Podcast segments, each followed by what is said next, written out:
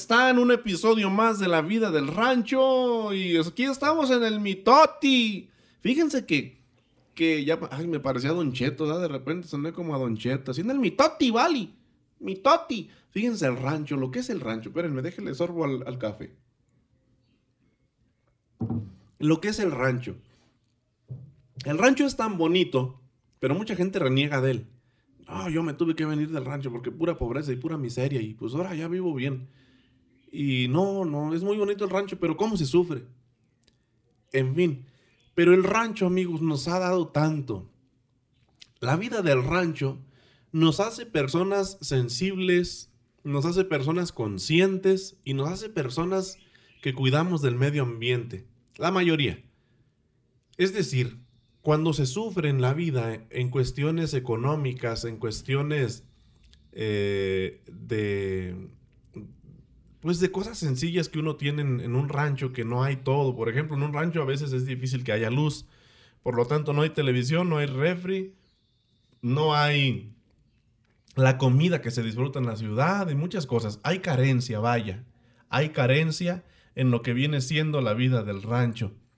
Pero eso, amigos, nos fortalece. Imagínense el niño que siempre lo traen con tenisitos, con chamarrita, cada que va a salir, chamarra. Aunque esté haciendo calor, pero chamarra porque se me puede enfermar la criatura. Y, y no, entonces el niño no fortalece su inmunidad. Pero ¿qué tal el niño que anda descalzo, que anda jugando con la tierra, que se revuelca, que, que ah, vive como Dios le da a entender? difícilmente se enferma un niño de esos. ¿Sabían ustedes? ¿Sabían ustedes que difícilmente se enferma un niño que tiene un contacto con la tierra descalzo, anda en la calle, en el cemento, en la tierra, en donde quieran, en el zacate? Lo que pasa es que el cuerpo se, se protege en, contra amenazas así. Y por lo tanto logra inmunidad. Ok, entonces las personas amigos que le sufrimos en la vida, como lo que es el rancho, que nos tocó vivir carencias, que nos tocó vivir cosas que uno dice, ay, no, tan bonito el rancho, pero tanta miseria que hay, tan, tan, tan, tan feo que se vive cuando no hay dinero y cuando se te antoja algo, cuando te enfermas y no tienes dinero y bla, bla, bla, ¿no? Pero eso, amigos, fortalece el alma, fortalece la mente, porque estamos preparados y estamos acostumbrados a, a, care, a carecer no es bueno, cada quien, qué bueno que le busca la vida y se da sus gustos y logra lo que tiene, qué bueno, felicidades. Pero también las carencias nos fortalecen, amigos. No nos hacen gente cobarde. No nos hacen gente que corremos a la primera porque se nos acabó el dinero y se quieren. Muchos se han matado porque se quedaron sin dinero. Muchos se han vuelto locos. Muchos han hecho barbaridades porque se quedaron sin dinero, porque no saben vivir sin lujos, sin comodidades. Mucha gente ahorita ya está tan acostumbrada a la, alfombrita, a, llegar a su casa, a quitarse los zapatitos y entrar en puros calcetincitos a la alfombrita de su casa. Y en algún momento en su rancho andaban pisando tierra, con los guaraches, las patas rajadas, los talones agrietados. Y no se preocupaban por cremita, dormían así con la cobija que se atoraba entre las hebras por las uñas y por los callos y no se molestaban. Y no se molestaban, no les preocupaba nada, eran felices y no lo sabían, dicen por ahí, pero se quejaban. Y es que siempre hay de qué quejarse en la vida. Podemos tener todo, podemos tener todo, pero siempre vamos a tener algo de qué quejarnos. Primero dormíamos en un petati, ya después dormimos en una cama. Ay, no, mira, Ay, no, esta cama, ¿sabes qué? Hay que comprar otra. Mira, ya se rayó de acá de la cabecera. Hay que mandarla a arreglar o comprar otra. Pero si en algún momento, oigan, en el cerro dormíamos en un colchoncito todo, que los resortes se nos metían entre las costillas y no decíamos nada. Éramos felices y no lo sabíamos. ¡Qué barbaridad, oiga! ¡Ay, esto vale! Pues ándale, que yo agarré un taco con chele un taquito con chele. ya, ya, seguro ya se acordaron de este personaje que anda por ahí en TikTok. Muy divertido, por cierto. Oigan, pues, ¿qué creen? Vámonos a entrar en materia en cuanto a la información que yo les quería decir. Ay, no. Hay tanto de qué hablar que, que se va uno y de largo y se olvida uno de lo más importante. ¿Qué les digo? Ángel Aguilar entonó el himno nacional en la pelea del Canelo. Después se presentó eh, Pepe Aguilar, Leonardo Aguilar y pues un exitazo. Por hoy, hoy por hoy, es la familia que más está representando a México con la música mexicana. No, no han abandonado la música mexicana y no se ponen el traje nada más para ganar dinero. Porque muchos por ahí, eh, cantantes, intérpretes muy famosos, consolidados en algún momento como, como exponente de la música vernácula mexicana, de mariachi, ya grabaron por ahí estilo tumbado, sin moño, nada, así a, lo, a, lo, a lo vagabundo, que porque el estilo tumbado, ¿no? Ah, pero eso sí, el 16 de septiembre en Las Vegas, vamos a dar el grito porque somos orgullosamente mexicanos con mariachi. Ah, ¿verdad? Ah, ¿verdad? Eso es vender nada más. Y qué triste es eso vender como vende. Pero eso, qué, bueno, qué tristeza por un lado y qué bueno ver y conocer a los exponentes que de verdad aman la música mexicana. Y bueno, Ángel Aguilar interpretó el himno nacional, lo entonó allí en, el estadio ATT de Dallas, Texas, si no estoy mal. Y resulta que las críticas no se hicieron parar. Pero estas críticas están basadas solamente en la impotencia de gente que ha querido lograr también metas y propósitos en la vida artísticamente o profesionalmente, no lo lograron, están frustradas, están frustradas porque no han logrado lo que se han propuesto y seguramente eso los impulsa a criticar a personas que están siendo admiradas y aplaudidas, que están siendo estrellas, que brillan por su talento y por su luz.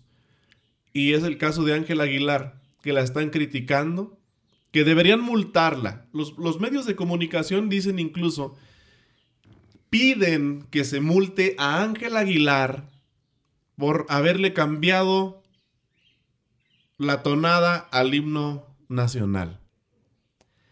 Y ya lo aclaró Pepe Aguilar. No le cambió la tonada, y es cierto, la cantó como se canta el himno nacional. Sin embargo, la cantó, como mismo Pepe lo dijo, Mexicanos al grito de guerra. Lenta. La cantó lenta, pero la explicación que dio me consta. Me consta porque me ven ustedes a mí con este micrófono. Yo también le he batallado como ella le batalló ese día en el estadio. Cuando uno se pone el micrófono aquí, se ponen los audífonos y hay un retardo, amigos, en la voz, cuando yo digo, hola, hola, hey, estamos aquí, hey, estamos aquí. Se oye retardado. A veces es cuestiones técnicas que no, nomás no quedan. Imagínense, les pasó ahí que son técnicos profesionales, expertos, y les falló. Que no me falle a mí, por ejemplo. Ahora, Ángel Aguilar lo cantó y como ella se estaba escuchando, ¿por qué se tenía que estar escuchando? ¿Para, para no fallar en el himno? No, por supuesto que se lo sabe. ¿Por qué se estaba escuchando? Porque fíjense bien, criticar es fácil, pero desconocer del tema, ah, en fin, cuando un cantante se presenta en un lugar, es normal que tenga monitores para él, es decir, bocinas que estén enfocadas para él, para que él se esté escuchando cómo se escucha su voz, cómo está cantando, él tenga una claridad y eso le ayuda a desarrollarse mucho mejor al interpretar las canciones en el escenario. En esta ocasión no había. No había bocinas en las que Ángela pudiera estarse escuchando. Por eso le pusieron un audífono para que ella escuchara, se escuchara a sí misma y, cantara con toda esa seguridad que la caracteriza. Ahora, seguramente se puso nerviosa porque pues tiene 17 años y a pesar que ya tiene experiencia, los nervios nunca se van.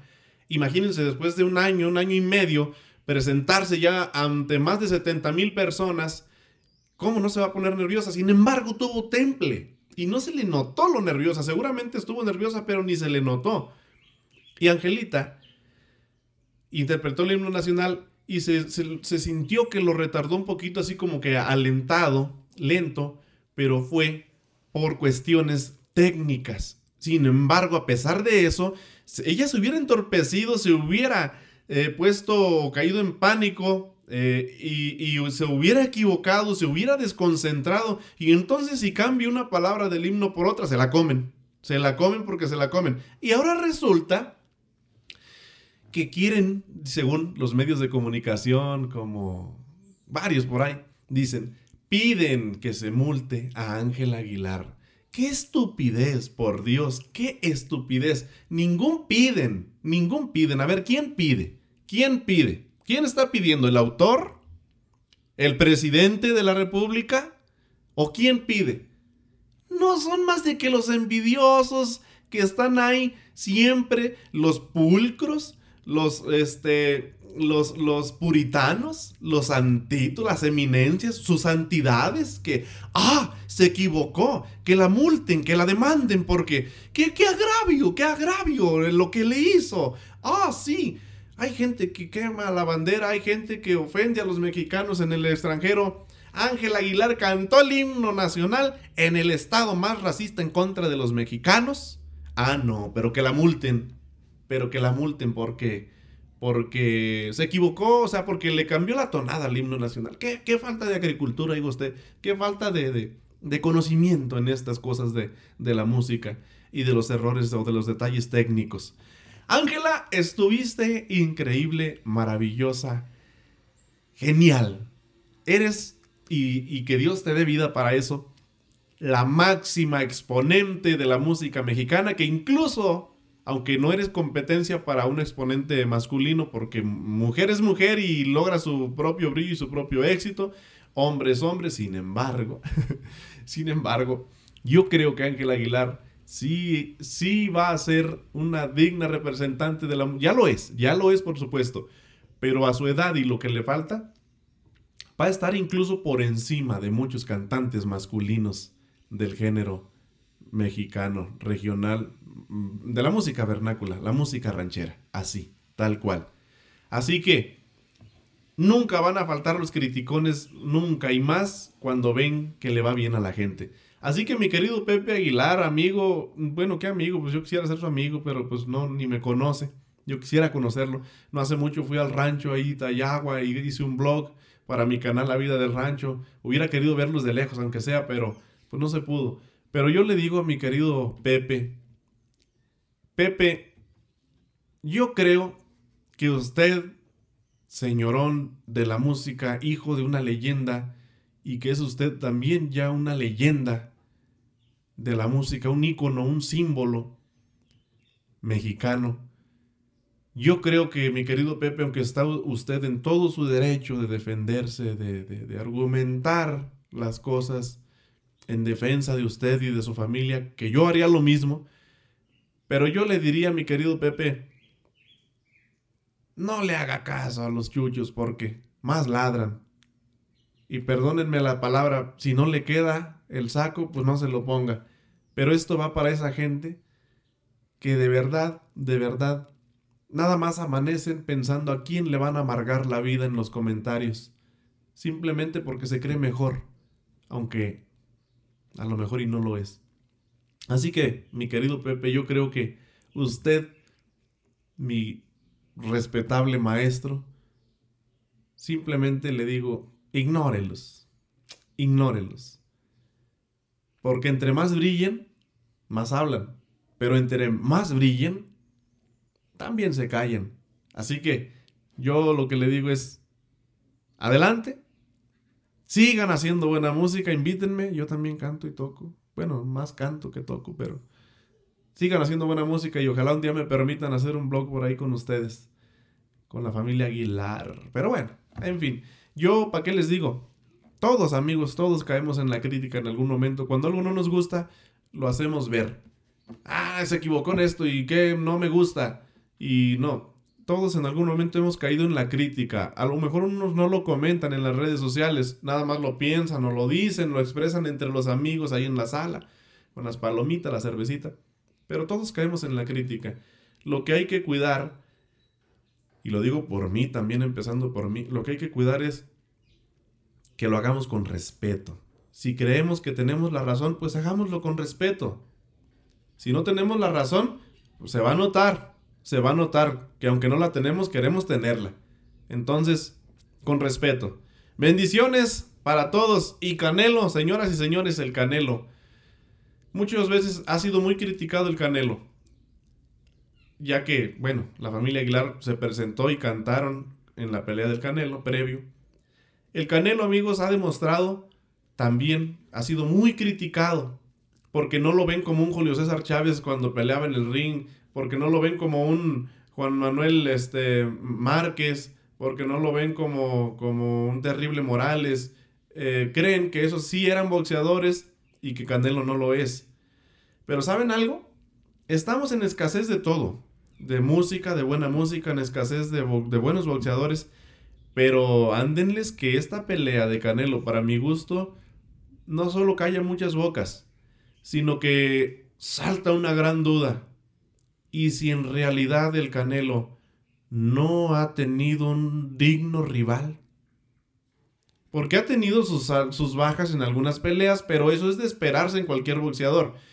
Pero la fuerza, la técnica, el combate, la resistencia, vaya que son sorprendentes de Saúl Canelo Álvarez. Y la pregunta es, ¿y si en realidad por muy buenos boxeadores a los que se ha enfrentado, no le han llegado ni al 40-50% del Canelo? Vaya, vaya, eso no lo habíamos pensado, ¿verdad? Pues esta pelea de Canelo reciente que tuvo demostró que rival le ha faltado, porque categoría y calidad la tiene. Bravo Canelo, bravo, arriba Jalisco y arriba México. Bendiciones a todos. Nos vamos. La vida del rancho, señores.